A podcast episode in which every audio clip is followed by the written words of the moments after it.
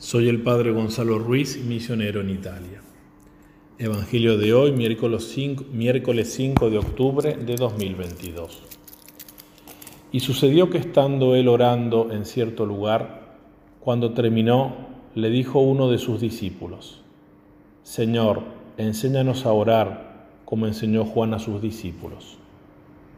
Él les dijo, Cuando oréis, decid, Padre, santificado sea tu nombre Venga tu reino, danos cada día nuestro pan cotidiano, perdónanos nuestros pecados, porque también nosotros perdonamos a todo el que nos debe, y no nos dejes caer en tentación. Palabra del Señor.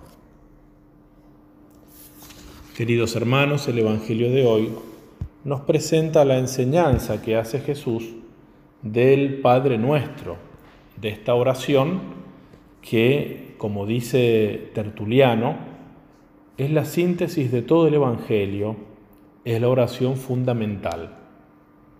Esta oración que como nos fue enseñada por el Señor, que en latín, en latín se dice Dominus, el Señor, se llama la oración dominical, la oración del Señor.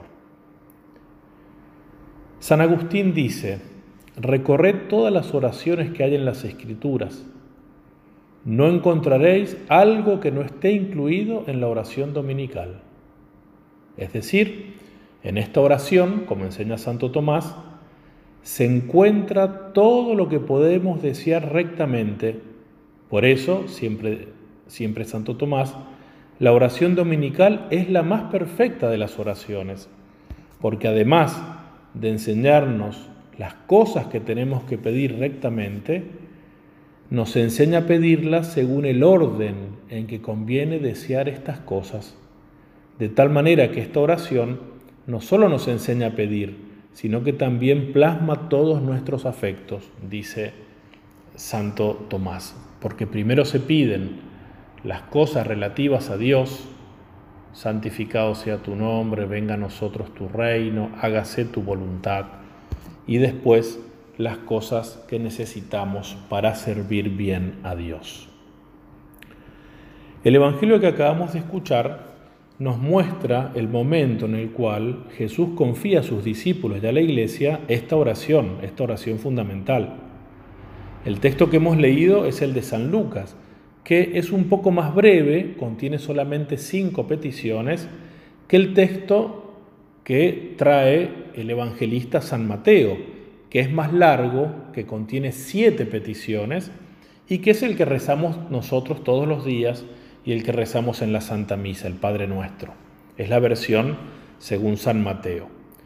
Esta diferencia de estos dos eh, textos se explica o bien porque San Lucas ha resumido las peticiones, de siete las ha resumido en cinco, como explica San Agustín, o bien, y esto es lo más factible, porque San Lucas está contando otra vez que el Señor enseñó a rezar a sus discípulos, otra vez que enseñó la oración dominical con alguna pequeña variación, y por eso la oración es un poco diversa y es más corta.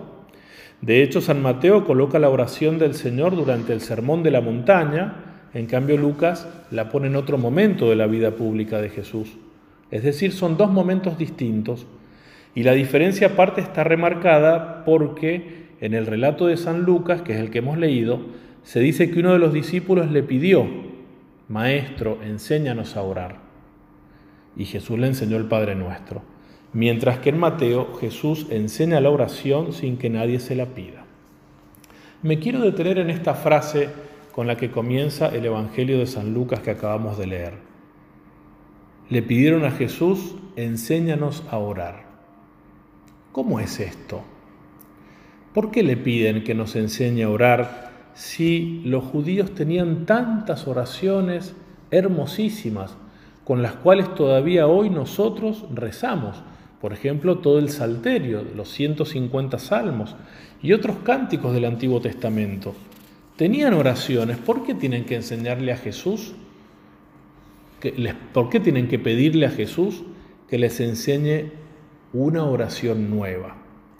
Justamente porque se trata en el Nuevo Testamento de una oración nueva, no tanto por las peticiones, que también, sino porque Jesús nos enseña a invocar a Dios como nuestro Padre, como un Padre común, pero común tanto a nosotros como al mismo Jesús.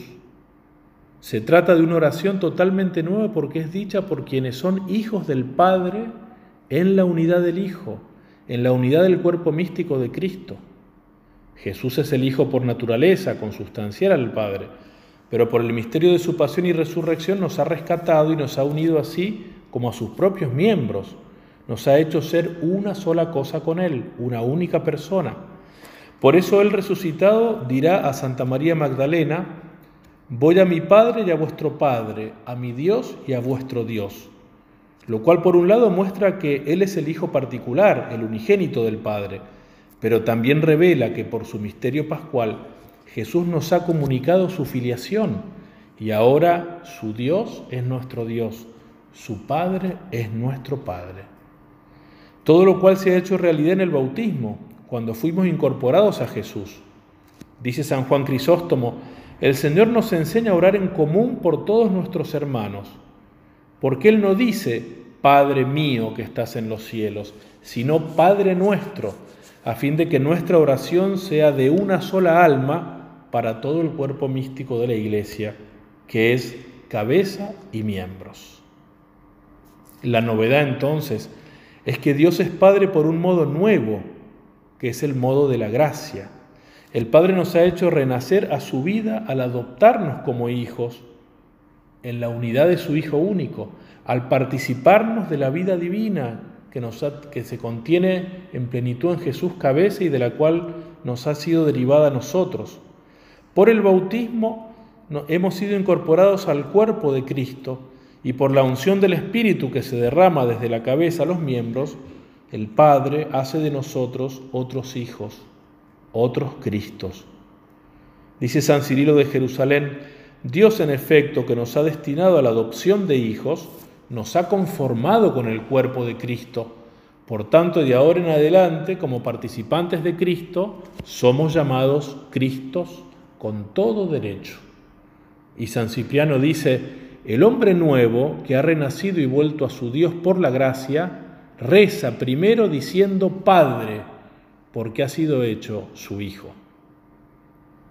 De manera, queridos hermanos, que cuando rezamos estando en gracia de Dios, nuestra oración es oración del mismo Cristo. Por nuestra unidad con Él, Él es quien reza en nosotros. Él, al cual el Padre siempre escucha. Dice San Agustín, Cristo ora por nosotros como sacerdote nuestro, intercede por nosotros pero también ora en nosotros como nuestra cabeza. Y a Él además se dirige nuestra oración como a nuestro Dios. Reconozcamos por tanto en Él nuestras voces y la voz de Él en nosotros.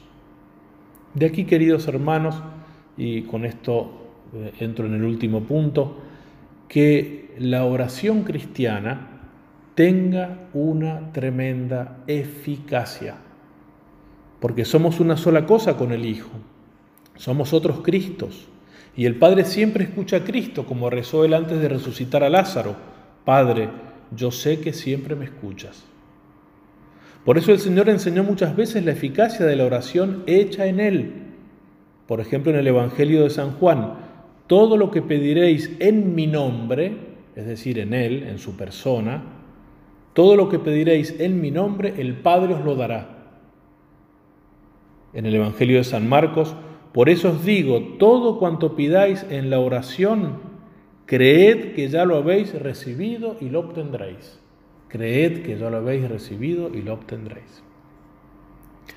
Nosotros cuando decimos Padre nuestro, no solo rezamos con las palabras que Él nos enseñó, lo cual ya le da a esta oración un gran valor, sino que rezamos en Él.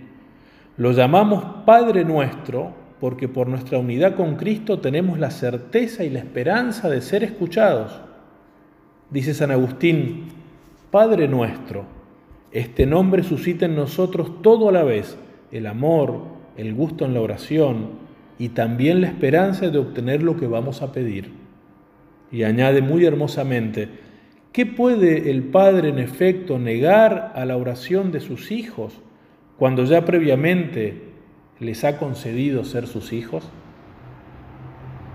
Por eso, queridos hermanos, llamar a Dios Padre es invocar el título que atrae su amor y su misericordia. Jesús dice, pedid y se os dará, buscad y hallaréis, llamad y se os abrirá. Porque todo el que pide recibe, el que busca halla, y al que llama se le abrirá. ¿Hay acaso alguno entre vosotros que al hijo que le pide pan le dé una piedra, o si le pide un pez le dé una culebra? Si pues vosotros siendo malos sabéis dar cosas buenas a vuestros hijos, cuánto más vuestro Padre que está en los cielos dará cosas buenas a los que se las pidan. Por eso dejémonos amaestrar por Jesús, que al enseñarnos a rezar de esta manera, nos enseñó la divina filiación y nos mostró la eficacia de nuestras oraciones. Y pidamos siempre y mucho aquellas siete peticiones que están contenidas en el Padre nuestro. Él nos enseñó a pedirlas porque nos las quiere conceder. Crezca pues nuestra confianza en Él y en la poderosa intercesión de María Santísima, quien como nadie ha sido hecha una sola cosa con su Hijo y como tal medianera de todas las gracias eficacísima en sus peticiones, la omnipotencia suplicante.